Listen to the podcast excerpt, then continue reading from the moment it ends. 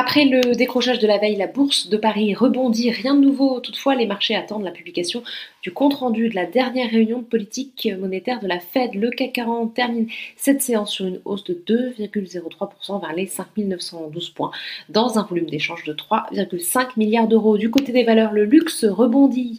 Euh, c'est un rebond essentiellement technique pour Hermès qui est en tête de l'indice, plus 5,05%, et L'Oréal qui suit avec une hausse de 4,92%. Eurofin est également en hausse avec une progression de presque 5%. Alstom est aussi à l'honneur après avoir remporté un contrat de fourniture de rames et de systèmes de signalisation en Inde d'un montant de 387 millions d'euros. Le titre progresse de 4,8%. À l'inverse, le secteur de l'énergie continue de décrocher dans le sillage des cours du pétrole. Il faut dire que le marché anticipe désormais une récession. Total Energy recule de 2,9%, plus forte baisse de l'indice. À la peine également Engie et ArcelorMittal qui reculent respectivement mismo de 1,61% et de 1,05%.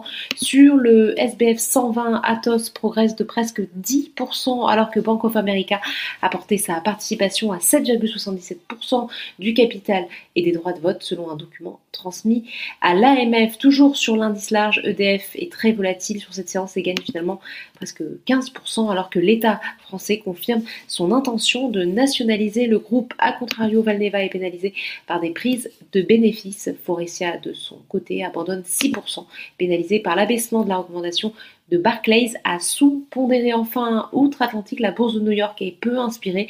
À la clôture parisienne, les trois indices évoluaient légèrement en baisse. Voilà, c'est tout pour ce soir. N'oubliez pas, toute l'actualité économique et financière est sur Boursorama.